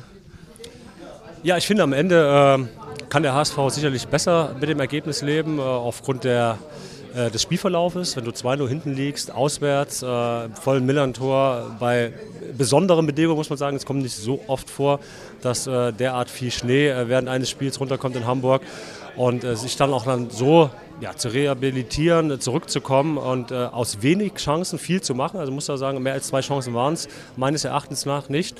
Unterm Strich kann man dann schon sagen, der HSV kann besser leben damit. Ich glaube, der FC St. Pauli hätte gern mehr gehabt, äh, um, um seine Position als Tabellenführer auch noch weiter zu festigen. Wir müssen natürlich an der Stelle noch über eine Szene sprechen, gerade mit Ihnen als Torhüter. Heuer Fernandes, sehr unglücklich, schießt den Ball da aus wenigen Metern ins eigene Tor. Kann sowas passieren? Das ist ja so ein bisschen der Slapstick vielleicht des Jahres sogar. Ja, auf jeden Fall einen der Plätze, der Plätze im Jahresrückblicken sicher, so viel ist klar. Ähm, aber wenn wir am Ende dann hochgehen, äh, da kann man ja eher noch darüber lachen. Also das ist so ein Ding, wenn es am Ende dann positiv ausgeht, dann lachst du äh, über, so ein, äh, über so ein Ding, weil das passiert ja, äh, Sie hatten es angesprochen, ja nicht alle Tage. Aber es ist natürlich auch so ein Stück weit geschuldet äh, dem Risiko, den Tim Walter auch äh, im Aufbau wählt. Und das ist ihr Weg, äh, der oftmals positiv ist, aber eben auch äh, gewisse Risiken birgt. Äh, gerade auf äh, diesen schwierigen Geläuf. Der Platz ist holprig, schneebedeckt, äh, die Füße sind vielleicht ein bisschen kalt, alles keine Ausreden. dann ist es auch eine Frage der Qualität der Spieler, sich diesen Umständen anzupassen und dann auch die richtige Risikoabwägung zu wählen. Und das ist vielleicht ein Ansatzpunkt, wo man sagt, ohne den Weg, den man sonst geht, äh, zu verlassen. Glaube ich, muss man schon irgendwie differenzieren. Ist es heute angebracht, äh, in einem Derby bei diesen Widrigkeiten dann halt eben im 5-Meter-Raum so Art rauszuspielen? Da hätte man sicherlich vielleicht auch einen anderen Weg finden können. Wohl wissend auch, dass der Rückpass schlecht war und, und äh, Ferro, also Daniel Heuer Fernandes, weiß auch, dass er den Ball äh, ja nicht derartig mit so viel Power spielen muss, so viel Risiko gehen, sondern eben auch mit der Innenseite. Da hat er ein bisschen mehr Fläche dann auch wegheben kann. Aber also es passiert, ist zum Glück äh, noch äh, einigermaßen glimpflich ausgegangen mit dem Unentschieden am Millern-Tor. Insofern hoffe ich, dass wir alle drüber lachen können am Ende der Saison. Frieden in der Stadt herrscht auch bei einem 2 zu 2. Am Ende vielleicht dann ja auch ein gerechtes Ergebnis nach diesem Spielverlauf. Gucken wir auf die Euro-Auslosung in der Elbphilharmonie. Wie gesagt, in wenigen Stunden geht das hier los. Wir sind hier im Hafen, haben jetzt schon viel gehört, auch mit Menschen gesprochen, gestern auch mit Philipp Lahm, Celia Sasic, die natürlich schon seit einiger Zeit unterwegs sind, die Vorfreude auf dieses Event sozusagen nach oben zu fahren, viel Verantwortung tragen. Wie viel von dieser Vorfreude ist bei Ihnen schon angekommen, auch auf die Europameisterschaft? Ähm, ja, ich glaube, es hat heute äh, im Verlauf äh, der letzten Monate auch so den Höhepunkt äh, aktuell erreicht, äh, weil ich A, die Elbphilharmonie als, als Standort äh, perfekt finde. Ich liebe dieses Gebäude. Es ist in meiner äh, Wahlheimat Hamburg. Ähm, ich habe versucht immer zu erklären, die Elbphilharmonie, die steht auch so ein Stück weit für Perfektion. Also wenn du mit Künstlern sprichst, die, die, die das Vergnügen hatten und äh, schon mal in diesem großen Saal auftreten durften, die haben alle äh, ja schon eine gewisse Nervosität und eine Art von Angst auch, weil dieser Raum keine Fehler erlaubt. Und äh, du musst nah an der Perfektion sein, äh, weil die Zuschauer das hören. Deswegen ist das so vielleicht metaphorisch und sinnbildlich auch für ein Turnier, eine Europameisterschaft, wo das äh, Level so eng ist äh, bei den Mannschaften, da musst du, um dieses Turnier zu gewinnen, eng an Perfektion oder nah an Perfektion sein. Deswegen ist äh, die Wahl der Elbphilharmonie als Gebäude, äh, als architektonisches Gebäude wirklich treffend gewählt und ich äh, fieber wirklich auf, äh, auf heute Abend hin und äh, hoffe natürlich, dass wir aus deutscher Sicht eine gute, eine machbare Gruppe zugelost bekommen, um einen guten, guten Start zu, zu haben für ein erfolgreiches Turnier. Mhm dass wir organisieren können in Deutschland, das haben wir oft unter Beweis gestellt. Das weiß man, man sieht es auch hier, gute Organisation, ähm, ein perfekter Ablauf ist sicher. Auf der anderen Seite ist es so, dass die Bevölkerung natürlich mitgenommen sein will. Und Sie sind nun jemand, der analysiert die Dinge auch. Ist eng am Fußball, aber auch an der Gesellschaft. Haben Sie das Gefühl, dass die Gesellschaft auch bereit ist, diese EM hier in Deutschland so zu leben, wie Philipp Lahm, ich zitiere ihn mal, gesagt hat, wir haben auch eine Chance, hier einen Beitrag für unser Land sozusagen zu leisten, dass wir eine Aufbruchsstimmung auch schaffen, so wie wir das ja auch beim Sommermärchen vielleicht ein Stück weit erlebt haben, aber auch bei anderen Turnieren, wo man einfach gemerkt hat, dass ein Ruck durchs Land gegangen ist. Hat das Potenzial, ist das Potenzial vorhanden? Ja, es ist eine, eine, schwierige Frage und ich äh, würde mich jetzt nicht da äh, bezeichnen als jemand, der da äh, wirklich mit Fachwissen äh, glänzen kann. Ich kann versuchen, das äh, in meiner Perspektive einzuordnen. Ich glaube, dass es ähm, ein Indikator sein kann, dass es äh, vielleicht einen, einen, Anstoß geben kann, ähm, aber dass der Fußball an und für sich die Probleme äh, auf gesellschaftlicher oder politischer Ebene des Landes äh, lösen kann, ist, glaube ich, das ist äh, zu viel verlangt. Aber ähm, was der Fußball auf jeden Fall kann, ist eine Form von Ablenkung bilden. Der Fußball oder der Sport generell ist sehr, sehr verbindend. wir empfangen hier Gäste aus, aus, äh, aus europäischen Nationen, einfach, äh, wie Sie sagten, gut organisiert, gastfreundlich, äh, äh Bindungskraft zu schaffen, zu zeigen, dass Menschen zusammen äh, äh, Spaß haben können, dass, dass man im Sinne des Sports feiern kann, dass es im besten Fall keine Ausschreitungen gibt, dass alles friedlich abläuft und dass alle eine gute Zeit haben und Spaß haben und darüber hinaus vielleicht die Probleme des Alltags auch ein Stück weit äh, vergessen können. Und diese Kraft, äh, diese positive Energie, die da entsteht, die kann man wieder nutzen, um auf anderen Ebenen äh, Dinge anzuschieben. Also ich würde es eher so erklären, dass äh, dieses Event äh, als Energielieferant dienen kann, um äh, andere Themen, äh, die wir definitiv auch in Deutschland haben, äh, mit, ein, äh, mit einer Euphorie, mit einer positiven Tatenkraft anzugehen und im besten Fall da die ersten Schritte zu machen. Also das schon, dass ein gutes Event, eine gute Fußball-Europameisterschaft dafür verantwortlich ist, dass wir, keine Ahnung, die Energiewende vorantreiben. das ist, glaube ich, zu weit hergeholt. Aber es kann auf jeden Fall ein, ein Indikator zu sein, zu sagen, ey, wir haben wieder mehr Kraft, wir glauben an uns und äh, zu allem Schluss, wenn diese Mannschaft, unsere deutsche Mannschaft, die jetzt ja scheinbar ein paar Probleme hat, die äh, auch von vielen äh, medial niedergesprochen wird, wenn diese Mannschaft ein positives Turnier spielt, im besten Fall vielleicht sogar, äh, wer weiß, den Titel holt, dann ist das auch ein schönes Zeichen, dass man auch, äh, wenn man vielleicht weniger gut dasteht, große Dinge erreichen kann. Und das ist wiederum ein schönes Zeichen auch für die Gesellschaft. Ja, sehr schön eingeordnet. Letzte Frage, auch nochmal so persönlicher Natur. Sie haben es angesprochen, wenn die deutsche Mannschaft den Titel holt. Wir alle merken natürlich, dass sie im Moment relativ weit weg von dieser Vorstellung sind. Was gibt es noch für Chancen jetzt in den wenigen Monaten, da letztlich auch darauf hinzuarbeiten, dass man mit einem guten Gefühl am Ende in dieses Eröffnungsspiel geht und auch das Gefühl hat, okay, diese Mannschaft kann zumindest ein Stück weit überraschen, wenn es vielleicht nicht der Titel ist, zumindest so weit kommen, dass die Bevölkerung da voll hintersteht es ist wie so oft im Sport, äh, es geht ja nicht primär äh, nur um die nackten Tatsachen. Ne? Äh, klar kannst du sagen, die Phrase, äh, im Endeffekt äh, geht es äh, um den Titel, um, die, um das Gewinnen. Ich glaube, davon sind wir weg. Also, dass wir sagen, wir sind Titelaspirant, klar, wir haben eine Heim-EM, wir haben auch eine gute Mannschaft gespickt mit guten Individualisten und wenn das alles ineinander greift, dann sind wir, können wir ein Titelaspirant sein, aber Stand jetzt sind wir es einfach nicht. Äh, so realistisch, glaube ich, sind einige in Deutschland. Äh, und ähm, es heißt aber trotzdem, dass sich jeder Fußballfan hinterfragen muss und sagt, okay, äh, wir brauchen schon eine Art von äh, ähm, positiver Energie auch dieser Mannschaft entgegen. Und die Mannschaft ist aber in der Verantwortung, das auch zu liefern. Und das heißt nicht nackte Ergebnisse, sondern die Art und Weise die Art und Weise, wie, wie sie als Mannschaft auftreten, äh, wie sie füreinander einstehen. Ähm, da, da gibt's, es gibt immer zwei Wege zu verlieren. Es gibt einen guten Weg und es gibt einen schlechten Weg. Und äh, wenn man den guten Weg äh, wählt, äh, wenn man fightet, wenn, wenn, man sieht, man hat alles versucht und das andere Team war in dem Moment vielleicht einfach besser, weil es äh, mehr Momentum hat, die besseren Einzelspieler, dann kann man das verargumentieren und dann sehen das in der Regel, so meine Erfahrung, äh, die Fußballfans in Deutschland auch. Wenn sie aber das Gefühl haben, ähm, es wird nicht alles gegeben, ähm, dann kann das zu Recht kritisch beäugt werden. Das war einfach zu oft in den letzten Jahren der Fall und daran äh, kann nur die Mannschaft was ändern, dass wir das Gefühl haben, es ist wirklich da die Art und Weise, äh, hier wird gefightet, hier wird gekämpft, hier wird alles gegeben und dann wird auch natürlich der Funke überspringen, da bin ich von überzeugt. Mit René Adler bei allen deutschen Spielen. Da bin ich noch nicht so überzeugt, aber ich wäre froh, wenn es so wäre. Ähm, schauen wir mal, es ist noch ein bisschen Zeit, aber äh, ich würde mich super freuen, wenn es so wäre, äh, weil das ist, ein, ist, und bleibt ein einmaliges Event, äh, äh egal ob als Spieler oder als Journalist bei einer Heim-Europameisterschaft dabei zu sein. Ich kann mich noch gut erinnern an das Sommermärchen 2.6. Ähm, da stand ich äh, auf den, auf den Public Viewing Plätzen äh, und habe dieses, dieses positive Gefühl mit aufgesaugt. Und ich hoffe, dass wir wieder eine Art von diesem positiven Gefühl irgendwo im Sommer erleben. Das wäre das wär fantastisch. Ja. Vielen Dank für das angenehme Gespräch. Danke. Bei mir steht Almut Schuld. Wir haben das letzte Mal gesprochen, weiß ich noch, ähm, da ging es um äh, sozusagen den Countdown ein Jahr vor der EM. Das war auf der Mönckebergstraße. Und äh, jetzt sind wir sozusagen kurz vor der Auslosung. Gleich geht's los drüben in der Elbphilharmonie. Ist die Vorfreude auch schon bei dir vorhanden? Ja, vor allem diese Auslosung macht noch mal mehr Vorfreude, weil man sich dann so ein bisschen vorbereiten kann. Dann fängt man, ah Mensch, die sind in unserer Gruppe. Ähm, dann kann man ein bisschen mehr planen und ja, diese, diese Vorfreude löst dann halt auch im, im Ticket-Run nochmal was aus. Äh, es gibt einfach eine Vergleichbarkeit und es gibt plötzlich so eine Visualisierung vom, vom äh, Turnier.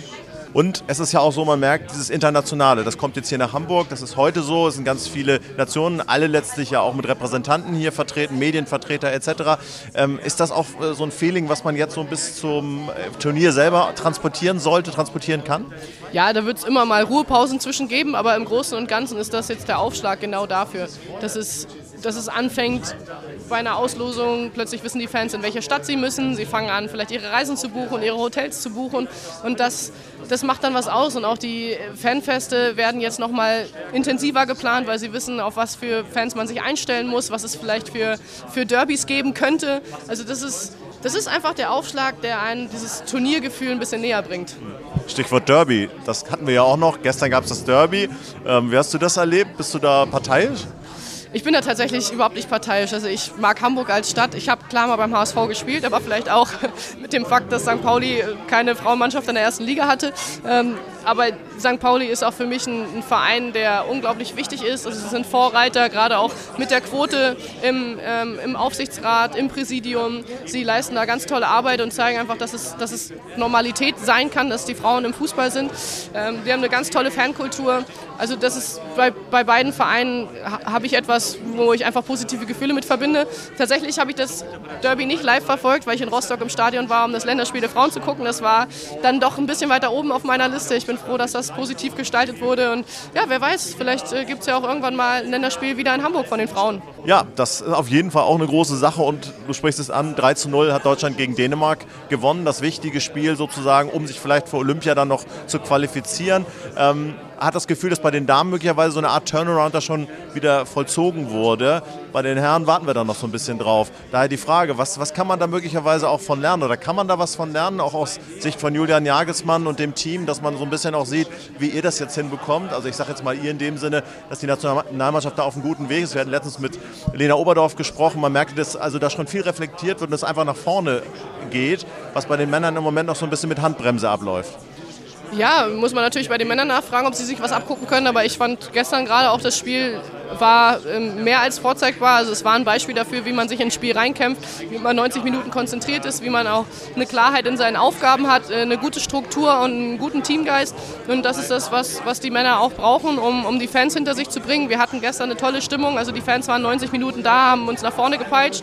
Und das, das zeigt es, was vielleicht eine Grundlage ist, um, um ein gutes Turnier zu spielen. Und ja, diesen Turnaround, den gab es. Ich hoffe, dass er jetzt auch noch weiter gefestigt wird, weil sie müssen noch das Spiel gegen Wales gewinnen. Es ist jetzt noch nicht in den Playoffs, sondern man darf dieses Spiel nicht unterschätzen. Auch auswärts in Wales kann es noch mal schwer werden. Ähm, aber ich bin der felsenfesten Überzeugung, dass sie das schaffen und dann freue ich mich ähm, ja, auf spannende Spiele zur Ausscheidung zur Olympia. René Adler sagte gerade, als wir mit dem sprachen, so die deutsche Mannschaft hat jetzt in den letzten Monaten nicht immer alles gegeben. Glaubst du, dass sich das ändern wird jetzt, dass wir also in den verbleibenden Monaten bis hin eben aber auch zum Turnier selber eine Mannschaft sehen werden, egal wie das jetzt ausgeht, die alles gibt? Also das ist, glaube ich, das Wichtigste und die Hauptsache, dass die Fans sehen wollen. Sie wollen auf dem Platz sehen, dass die Spieler ihr Herz lassen. Und dann, selbst wenn man dann verliert, können die Fans damit umgehen. Dann kann man als Zuschauer sagen, ja, sie haben es versucht, sie haben alles gegeben, ich kann ihnen nichts vorwerfen. Und diesen Geist müssen sie in den nächsten Monaten einfach hervorbringen, konservieren und dann wird es auch ein gutes Turnier werden. Letzte Frage an dieser Stelle. Worauf freust du dich heute Abend in der Elbphilharmonie am meisten? Ja, dass es halt einfach losgeht. Das ist der konkrete Aufschlag für die für das Turnier, also selbst als Spielerin ist es nichts anderes. Man hat dann diese konkrete Gruppe, man kann seine Vorbereitung gestalten, man kann detailliert in die Vorbereitung gehen, also auch ähm, in, in, Bezug auf, auf, taktischen Inhalt, die man vielleicht trainieren möchte. Man kann äh, Testgegner auswählen. Also das, ist, das ist einfach wirklich dieser erste Termin, wo man sagt, jetzt geht es konkret mit dem Turnier los und darauf freue ich mich. Dann geht's jetzt los. Vielen Dank. Danke. Bei mir steht Oke Göttlich, der Präsident vom FC St. Pauli. Ähm, wir müssen natürlich erstmal kurz zurückblicken, bevor wir in die Elbphilharmonie reinblicken. Ähm, gestern das Derby. Ein verrücktes Derby, ein Unentschieden, ein 2-2. Wie fühlt sich das so an am nächsten Morgen? Ja, also äh, wir beschweren uns nicht über ein Unentschieden gegen den HSV, so vermessen sind wir nicht. Und trotzdem waren wir natürlich äh, über die gesamte Spielzeit schon die bessere Mannschaft, wir hatten mehr äh, Ballbesitz und so weiter. Aber wir wollen auch nicht enttäuscht sein, denn wir spielen einen hervorragenden Fußball. Und äh, wer ist der FC St. Pauli, wenn er sich über ein Unentschieden gegen den HSV beschwert? Das werden wir nicht tun. Wir freuen uns über den Punkt, wir freuen uns, dass wir Tabellenerster sind und wir freuen uns über eine wahnsinnig stabile mannschaftliche Leistung in der gesamten Hinrunde bisher und daran werden wir fortsetzen. Und freut ihr euch auch über das Eigentor des Jahres? Ach mein Gott, das ist äh, wirklich, Heme ist in so, in so einem Moment wirklich fehl am Platze.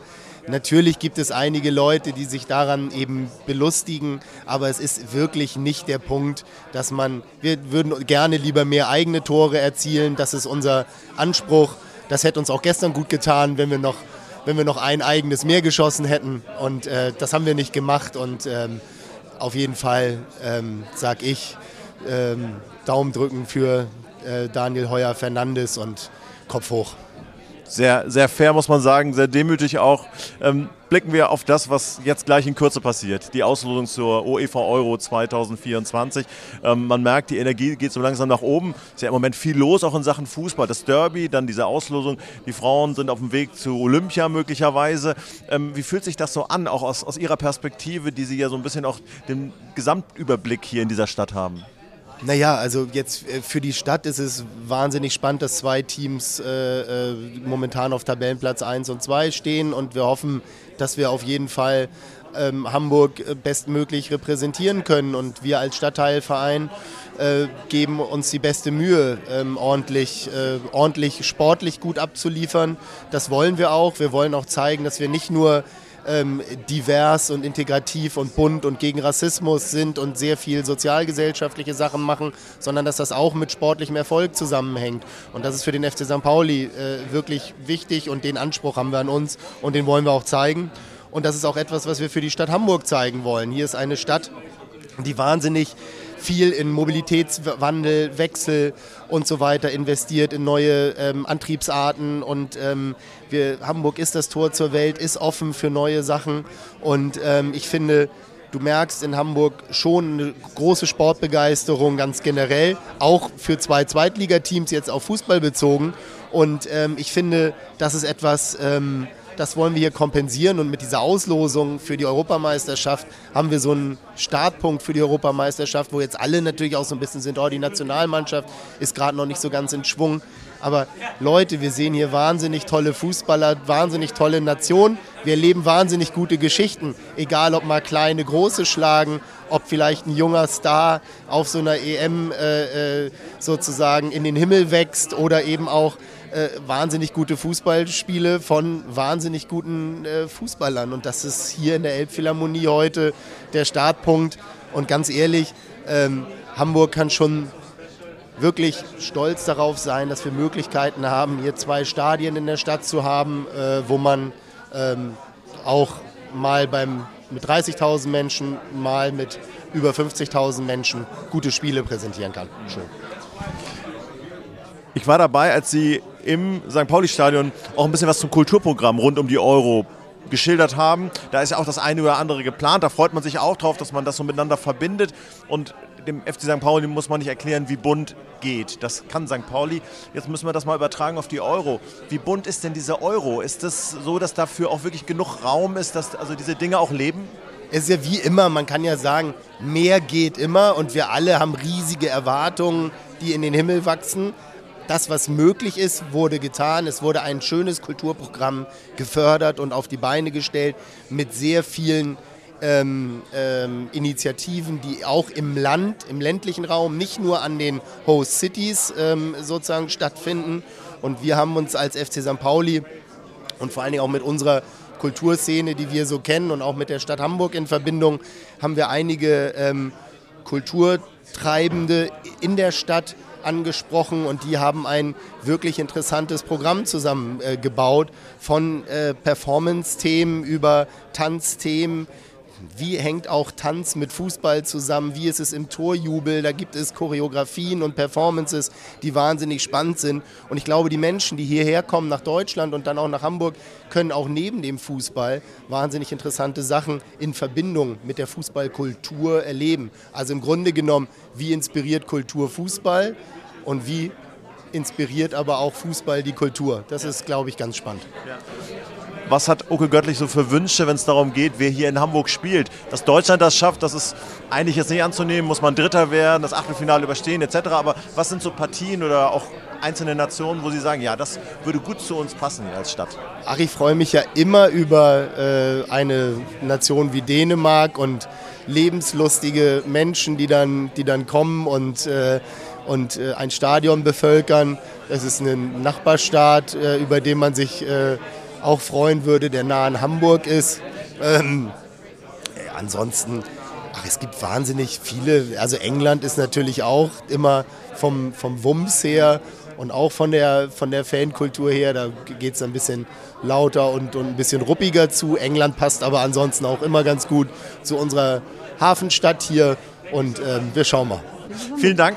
Und jetzt wird es tatsächlich ernst. Das Programm geht hier gleich los.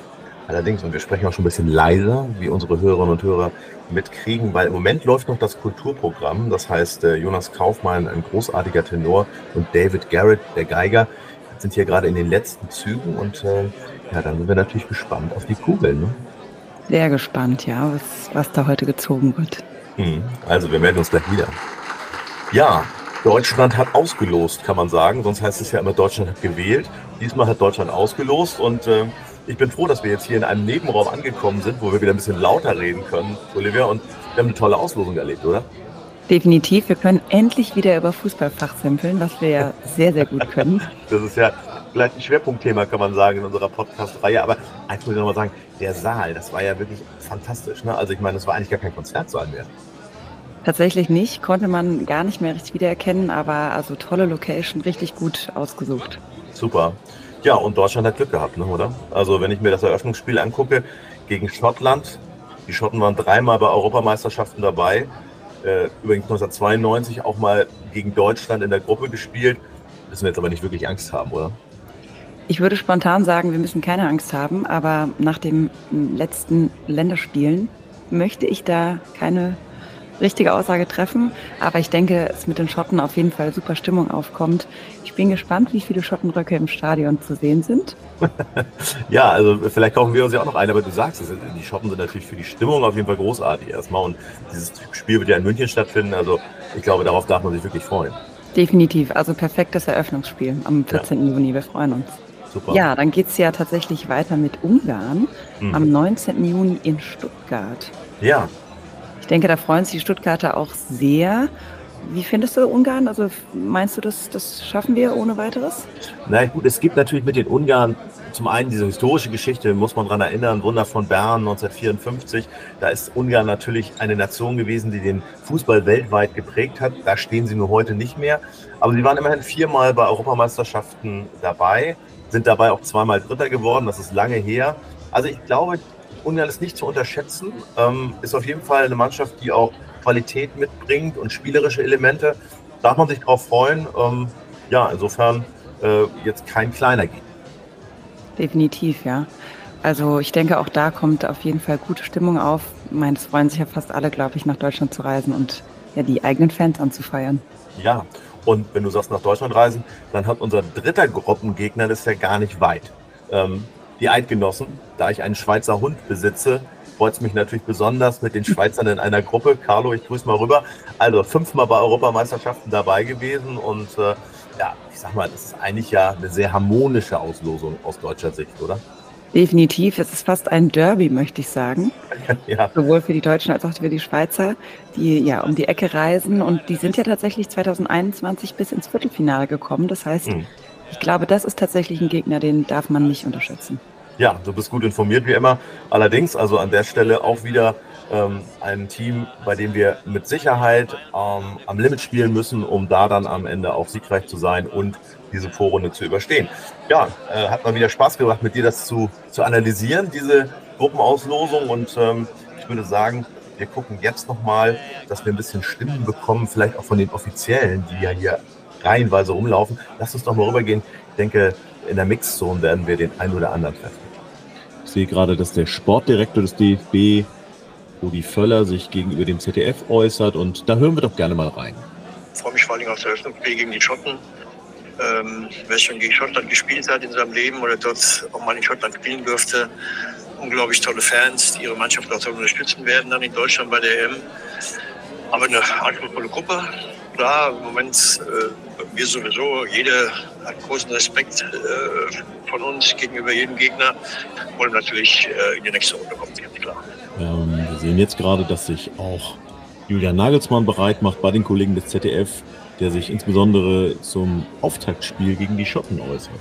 Wir nehmen alle so, wie sie kommen, äh, aber ja, das Eröffnungsspiel gegen Schottland in München, glaube ich, ist schon sehr emotional. Es ist eine tolle Mannschaft, die emotionalen Fußball spielt, die tief verteidigt, oft tief verteidigt. Ähm, auch ja, sehr gute Spieler in ihren Reihen hat, Danny Robertson, McTominay, der viele Tore geschossen hat, die natürlich eine Qualität haben, die aber vor allem eine Leidenschaft auch haben im Verteidigen und natürlich auch leidenschaftliche Fans. Sprich, es wird ein, glaube ich, ein sehr, sehr schönes Auftaktspiel. Da darf natürlich der Präsident nicht fehlen und wenn ich es richtig sehe, steht er jetzt auch hier in der Mixzone und stellt sich den Fragen des ZDF und äh, wir horchen einfach mal rein, sein Eindruck zur Auslosung und vor allen Dingen zur deutschen Gruppe. Ja, das ist äh, eine tolle Gruppe. Ich glaube, äh, Freilose gibt es eh nicht zu verteilen bei so einem Turnier. Alle, die sich qualifiziert haben, sind äh, per se, glaube ich, starke Mannschaften. Man sieht das ja auch, äh, die anderen Gruppen auch. Da, da wird es eng und äh, das, ist, das ist einfach so. Ich glaube einfach, ich freue mich äh, über das Eröffnungsspiel, insbesondere gegen die Schotten. Ich glaube, das wird sehr emotional, aber auch ansonsten viele magische Momente, glaube ich, die wir erleben werden und äh, tolle Atmosphäre. Das, was wir uns davon versprechen, das, äh,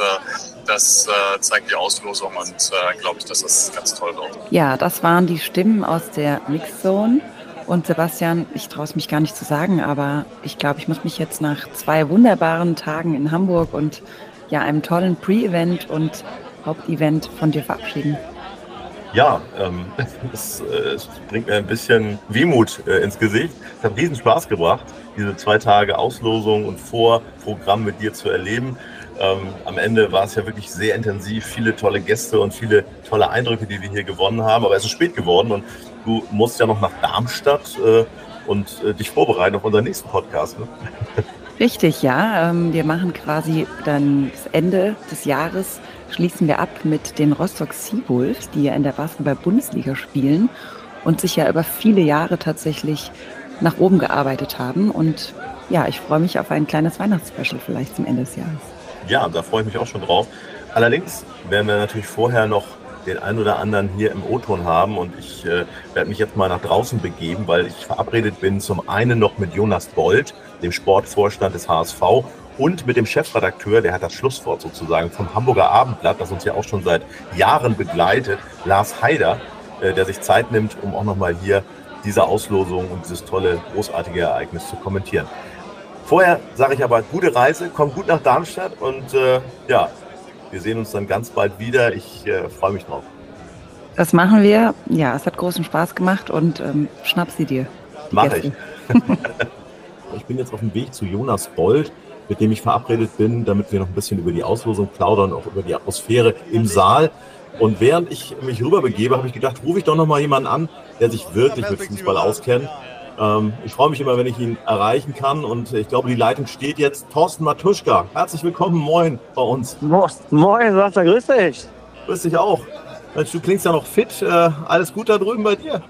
Natürlich, ich bin noch immer fit. Fit und fett, das bin ich. Super. Wie hast du denn die Auslosung verfolgen können und dürfen? Ähm, nur äh, über die Kicker-App, ähm, weil ich äh, ja gerade in Magdeburg bin ähm, zum Topspiel. Von daher konnte ich mir jetzt nicht live irgendwie reinziehen.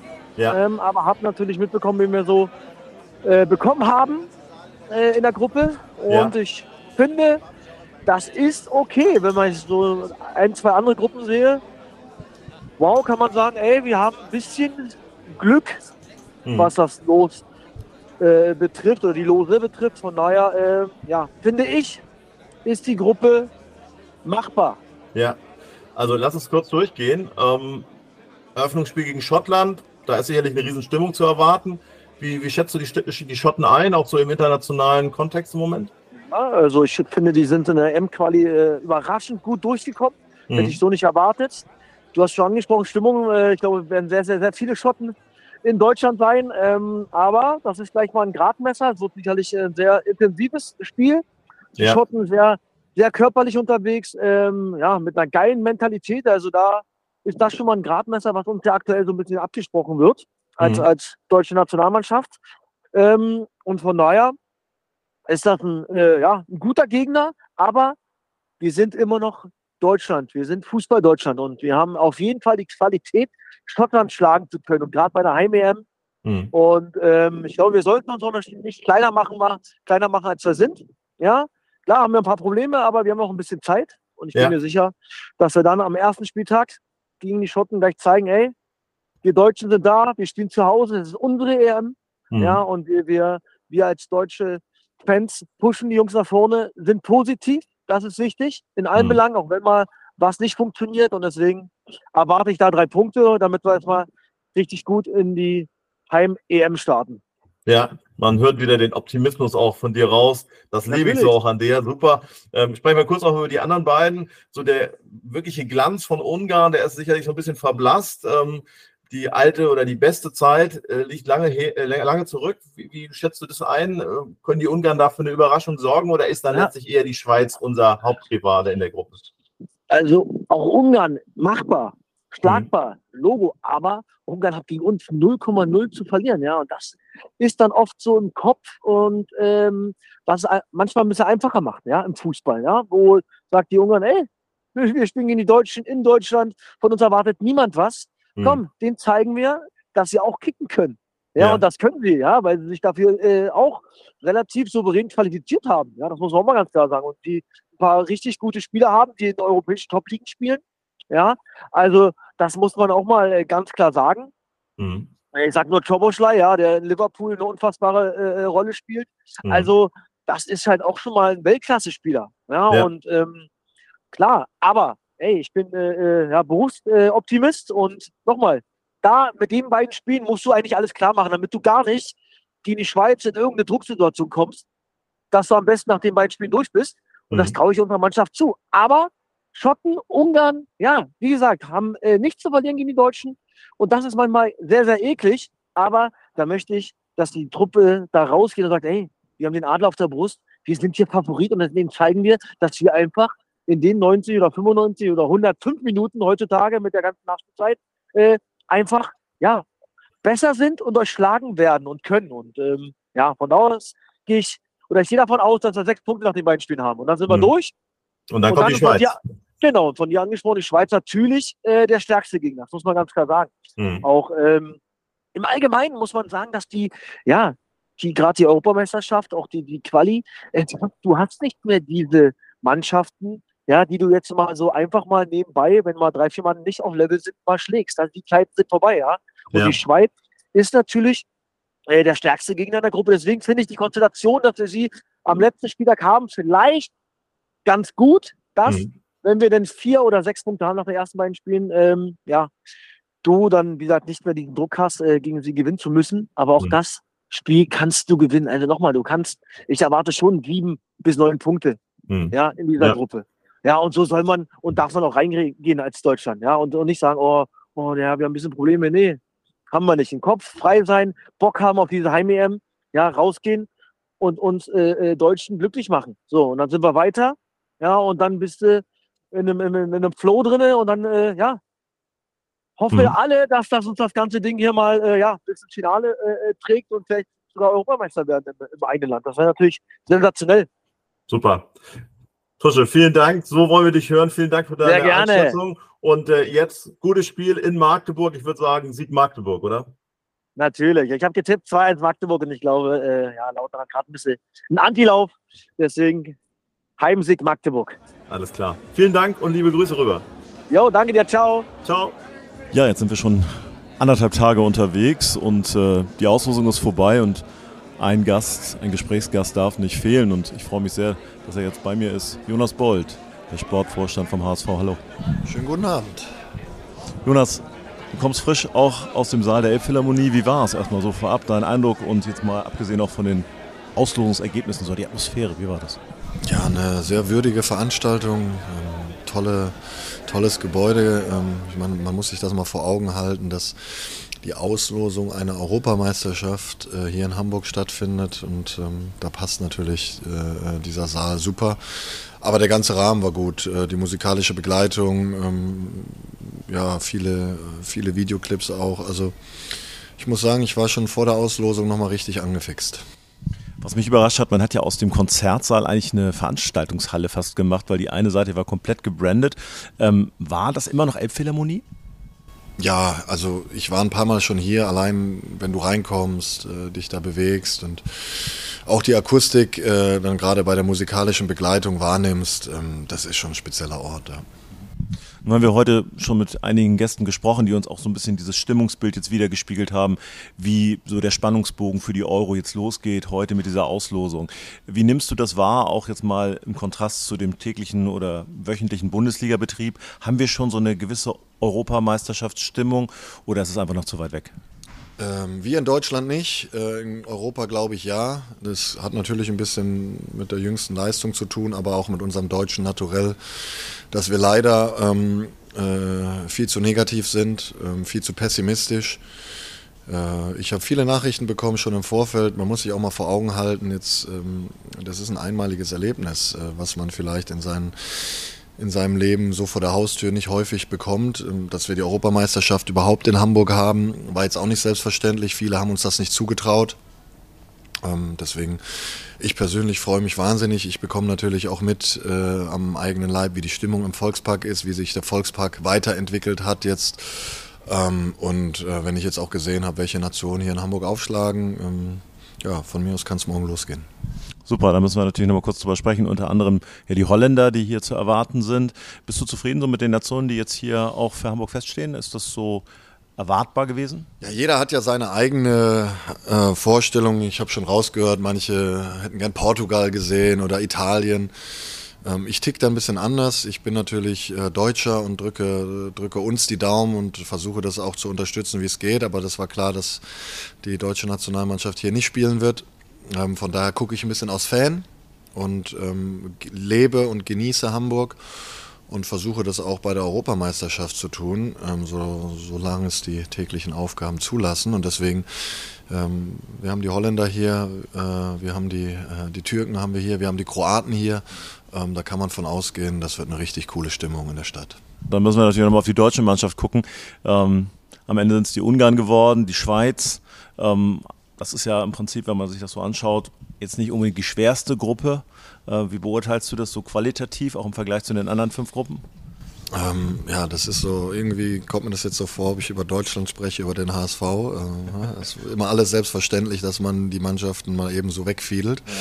Ähm, das ist es nicht, das haben wir äh, schmerzlich jetzt auch erlebt alle Mannschaften, die herkommen, werden bis in die äh, Haarspitze motiviert sein und auch diese Nation, glaube ich, tatkräftig unterstützt werden.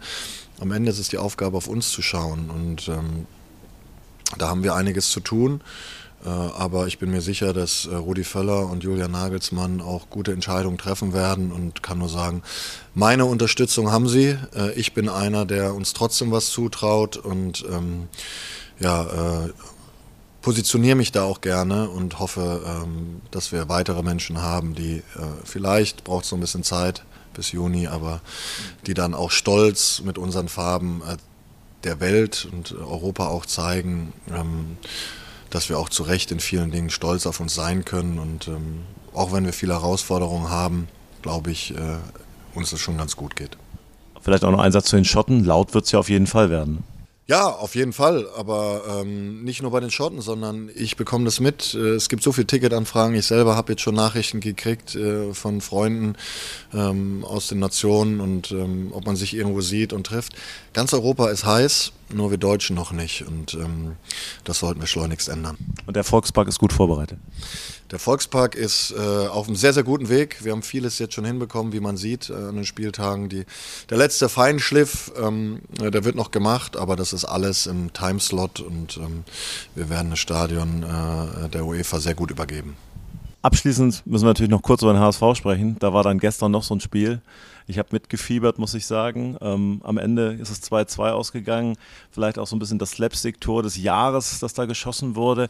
So jetzt mit ein bisschen Abstand. Wie äh, geht es dir mit diesem Ergebnis und auch mit diesem Spiel, so vom, von der Dramaturgie? Ähm, grundsätzlich äh, äh, hätte ich gerne gewonnen am Milan-Tor. Mache ich kein Geheimnis draus, wie in jedem Spiel. Aber wir haben beim Tabellenführer gespielt, bei einer Mannschaft, die das letzte Spiel im Volkspark verloren hat, die zu Recht da oben steht, die unter Fabian Hürzler äh, überragende Arbeit macht. Ähm, und da lagen wir ähm, ja, durch eine gute Leistung von St. Pauli auch noch ähm, selbstverschuldet äh, zu Recht hinten. Und dass wir so zurückkommen ähm, beim Tabellenführer, äh, das äh, macht mich stolz.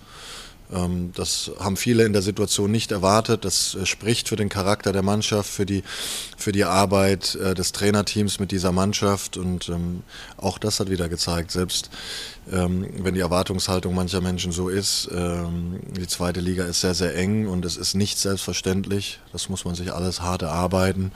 Deswegen äh, ja, geht dieser Punkt voll in Ordnung und wir sind natürlich froh, gerade nach der ersten Halbzeit und den kuriosen Szenen, dass wir vielleicht heute äh, auch mal drüber schmunzeln können. Wie sehr kannst du unseren Hörerinnen und Hörern Hoffnung machen, dass wir dann, wenn die EM losgeht, auch in Hamburg ein, besser zwei Erstligisten auch wieder haben werden? Ähm, ja, ich werde versuchen, dass es einer ist. Äh, für die andere Ausgangslage, da habe ich relativ wenig Einfluss drauf. Ähm, ich glaube aber, dass die Chancen ganz gut stehen und ähm, zumindest weiß ich die Unterstützung der HSV-Fans äh, ähm, zu schätzen und äh, bin mir relativ sicher, dass es dieses Jahr klappt. Vielen Dank. Geht's jetzt zur Aftershow-Party? Gibt's sowas? Äh, ich habe gehört, ähm, dass es die eine oder andere Veranstaltung gibt, aber dadurch, dass ich mich ganz gut in Hamburg auskenne, ähm, glaube ich, äh, kann ich heute auch ein bisschen den Takt vorgeben und vielleicht schließt sich der eine oder andere mir auch an. Super, schönen Abend noch, Dankeschön. Sehr gerne ebenfalls. Ja, liebe Hörerinnen und Hörer, jetzt war das fast die letzte Stimme, mit der wir hier gesprochen haben. Jonas Boll, der Sportvorstand des Hamburger SV. Klasse, dass er sich noch die Zeit genommen hat Jetzt geht's ab auf die Aftershow-Party. Aber einen haben wir noch. Und äh, das ist mir auch sehr wichtig, auch aus persönlicher Verbundenheit. Und äh, den haben wir jetzt nicht hier live vor Ort an der Elbphilharmonie, sondern ich wähle mal seine Nummer. Es ist kein geringerer als der Chefredakteur des Hamburger Abendblattes, Lars Haider. Und wenn die Leitung jetzt steht, müsste er mich hören. Hallo Lars, kannst du mich hören? Hallo Sebastian, ich kann dich sehr gut hören. Das ist großartig, klasse. Schön, dass du dir zur fortgeschrittenen Stunde noch Zeit genommen hast. Ähm, ich hoffe, es geht dir gut und du konntest auch die Auslosung zur Europameisterschaft im nächsten Jahr ähm, ja, sicher und gut verfolgen. Selbstverständlich. Ich habe es mit, mit, großem, äh, mit großem Interesse und dann am Ende auch mit großer Freude über die deutsche Gruppe verfolgt. Und natürlich freut man sich immer, wenn dann ein Stück Hamburg im Fernsehen und ja nicht nur in Deutschland zu sehen ist. Hm. Ein Stück Hamburg seid ja auch ihr, das Hamburger Abendblatt. Das begleitet mich sozusagen schon ein Leben lang. Jetzt äh, mal fernab auch von, von der deutschen Gruppe. Es ist ja so, dass diese Auslosung in Hamburg in der Elbphilharmonie was ganz Besonderes ist. Wie geht ihr als, als Abendblatt auch medial mit so einem Thema um? Ja, das, ja, für uns war so das Gefühl, dass das vielleicht für uns schon der Höhepunkt sein könnte, diese mhm. Europameisterschaft oder einer der Höhepunkte. Die Auslosung ist äh, sicherlich etwas, worauf alle gucken. Und dann mhm. gucken natürlich alle aufs Finale. Das ist aber bekanntermaßen ja nicht in Hamburg, sodass es für uns schon ein Riesenthema war, was wir schon in den, in den Tagen, fast in den Wochen vorher schon begleitet haben immer versucht haben, immer mehr rauszukriegen, was passiert da eigentlich, wer ist in der Stadt, auch was kostet das eigentlich, denn ähm, tatsächlich ist ja die Elbphilharmonie sowohl der große als auch der kleine Saal eine ganze Woche gesperrt gewesen für die UEFA. Die haben mhm. es also richtig viel Geld äh, kosten lassen. Ja, das war schon äh, äh, besonderer Moment. Und dann fand ich auch noch interessant, das, wahrscheinlich das, das war wahrscheinlich das Event in der, im großen Saal der Elbphilharmonie in der Geschichte bisher der Elbphilharmonie und auch künftig, in dem äh, so wenig äh, Frauen und so viele Männer waren wie noch nie. Das war ja, dann auch, das war Wahnsinn. Also das wird auch deshalb in die Geschichte der Elbphilharmonie eingehen, äh, tolle Sache, glaube ich, für Hamburg und tolle Sache für die Elbphilharmonie. Ja, symbolisch Herrenanzüge in Dunkel sozusagen. Genau, genau.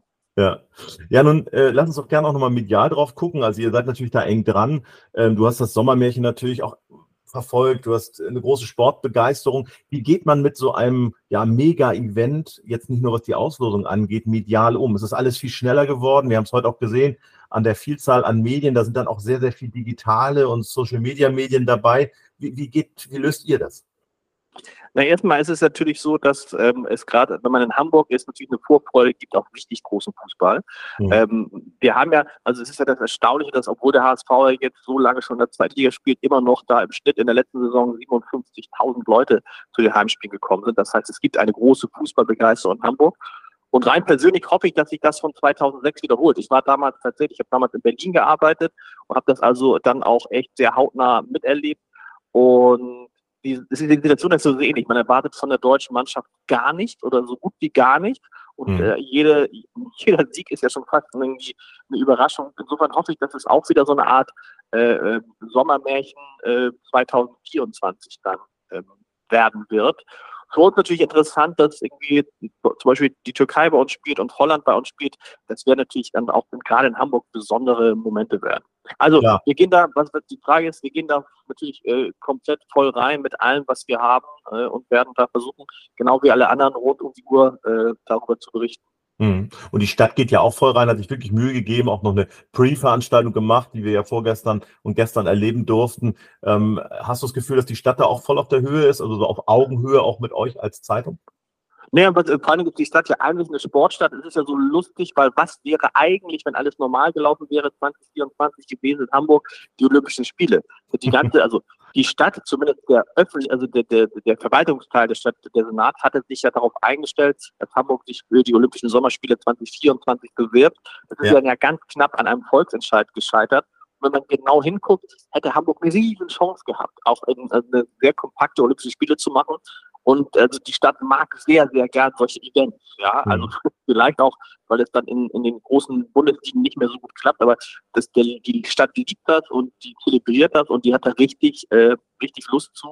Und deshalb wird ist Hamburg als Austragungsort äh, sicherlich immer, immer einer der besten, den man sich in Deutschland vorstellen kann. Auch weil die Leute halt nicht so satt sind. Ne? Also mhm. ich weiß nicht, wie das in München ist. Ähm, aber in Hamburg ist es halt so, dass man das, das ist wirklich herausragend ist und ich weiß, wie viele Leserinnen und Leser bei uns angerufen und gemeldet haben und gesagt, wo kriegt man denn jetzt Karten, gibt es noch eine Chance und so. Also das Interesse war auch in Hamburg extrem groß, obwohl mhm. ja niemand wusste genau, wer hier spielt.